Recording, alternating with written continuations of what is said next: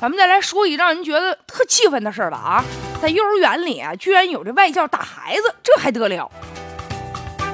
近日就爆出这么一段视频呢，说是有一黑人外教老师打孩子，这事儿呢发生在北京。这视频当中啊，就显示这黑人外教啊，从这座位上拎起一个小男孩，把他丢到地上，然后又提起来放到另外一个椅子上，随后打了一下小男孩的头，再踢了他一脚。整个过程当中，这孩子都在重复着一个单词，估计是不是单词没背明白呀？很多网友气愤了，说实在是太恶劣了，谁家孩子赶紧接走，还能放在这儿吗？放心吗？这元芳就表示说，这黑人老师平时对孩子挺好的。不是，您就这还解释挺好的呢，就这么个好法呀？据说呢，现在这个老师打孩子的这个事儿，究竟因为什么啊？这园方和家长呢，现在正在这个调查当中。据说呀，这当时可能是孩子犯了一个小错，现在园方也承认，是吧？老师这种做法确实太过激了。而且呢，这个是谁拍摄的这个视频？园方解释说，拍摄者是有目的的。说这按照规定吧，这个老师在上课期间是不允许使用手机的。那你想啊，能拍的这么近，是吧？那肯定那就是学校的老师呗。说拍摄的这位老师啊，在他们这个幼儿园工作了一个月了，因为一些原因呢被辞退了，可能是有一些心理不满呗。说拍摄的这个人，他那意思就是他别有用心，说还在朋友圈污蔑他们学校给孩子吃剩饭，给他们园方造成影响了，他们要考虑呢走这个法律途径。我就觉得元芳的这个回答吧，确实有点狡辩的嫌疑。就这事儿发生了，首先你应该想到的啊，是给家长一个交代，给孩子道歉啊，给大家一个解释，而不是说急于的去说拍摄者他有什么什么样的目的。那多亏多亏人家拍摄者有目的，人拍了，那不拍我们还不知道呢。你能指望着说涉事这个元芳自己发现了，把这监控视频曝光吗？不能啊。而且吧，就每一个孩子都是家长啊，是手心里的宝，怎么能上幼儿园受罪去呢？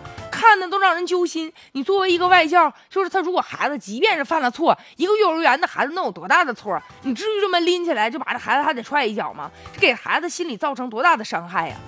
而且吧，就这个老师会不会愈演愈烈？反正我揍你，我踢你两脚，那明天可能。就有更严重的行为了，应该及时的去制止。而且发生这样的事儿，幼儿园你都没有发现，那不是说好有监控吗？那难道都没有看到吗？说明你在管理老师的时候确实有疏漏。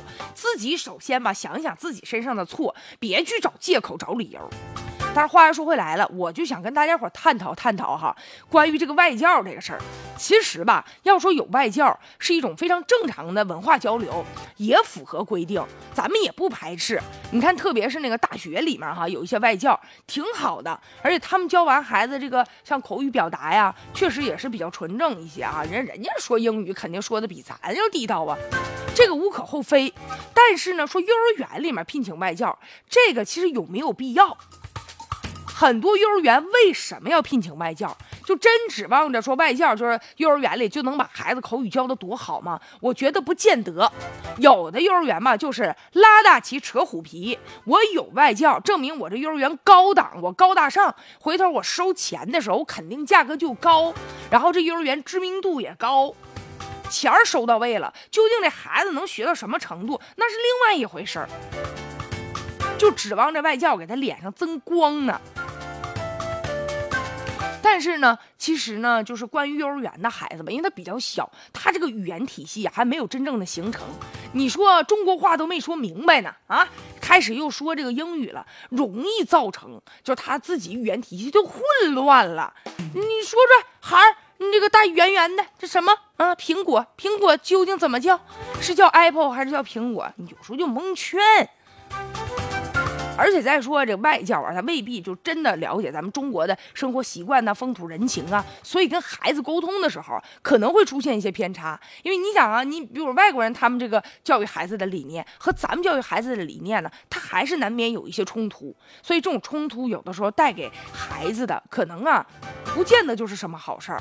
而且有一些个别的外教，他们的表现确实让人不满意啊。所以说，请不请外教，怎么请这个外教，这是一个学问，是一个问题。